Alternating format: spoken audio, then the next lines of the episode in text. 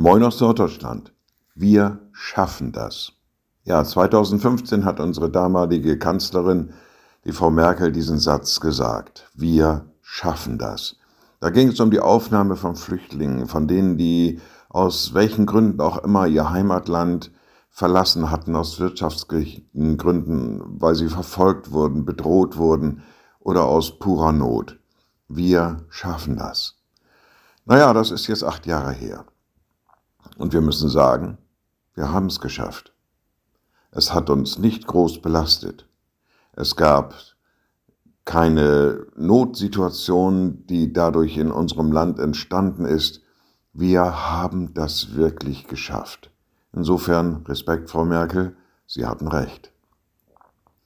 Und doch, immer wieder gibt es diese Diskussion, wie weit können wir uns öffnen, wie weit können wir noch Menschen aufnehmen. Und die Diskussionen und die Meinungen dazu gehen sehr weit auseinander.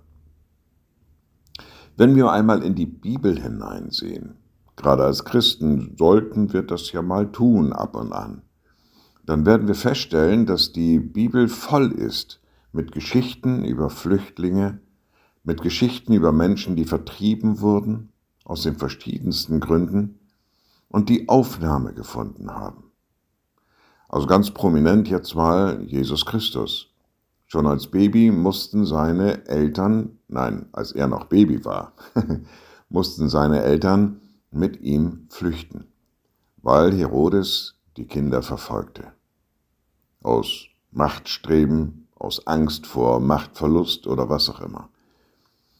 Und sie lebten eine ganze Zeit in Ägypten.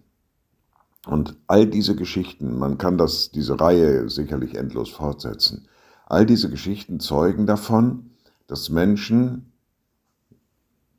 ihre angestammten Wohnbereiche verlassen, sich auf den Weg machen, irgendwo hinkommen und Aufnahme finden.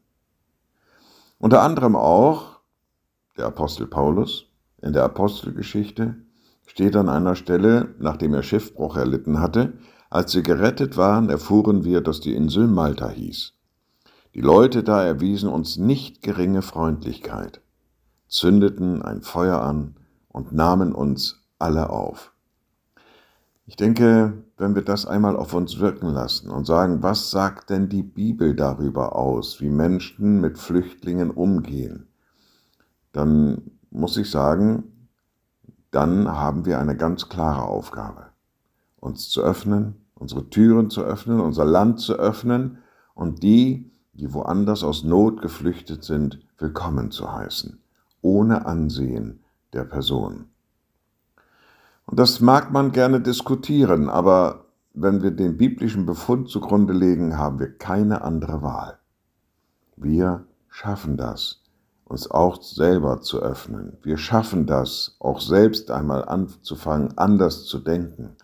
Wir schaffen das, Freundlichkeit zu zeigen. Wir schaffen das, auch andere zu versorgen. Wir haben es bewiesen, dass wir es können. Jetzt müssen wir es nur noch tun. Liebe Schwestern und Brüder, ich lade Sie ein zu einem kurzen Gebet und anschließend zu einem gemeinsamen Vater unser.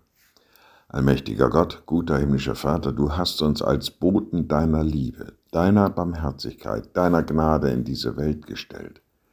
Gib, dass wir es mit uns tragen, dass wir es gerne weiterschenken und dass wir einander nicht ausgrenzen, sondern uns gegeneinander öffnen und bereit sind, andere aufzunehmen und willkommen zu heißen.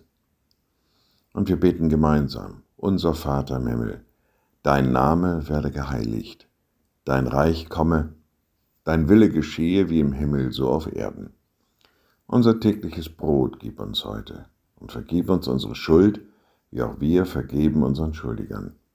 Und führe uns nicht in Versuchung, sondern erlöse uns von dem Bösen. Denn dein ist das Reich und die Kraft und die Herrlichkeit in Ewigkeit. Amen. So seid gesegnet, bleibt behütet und bleibt gesund. Tschüss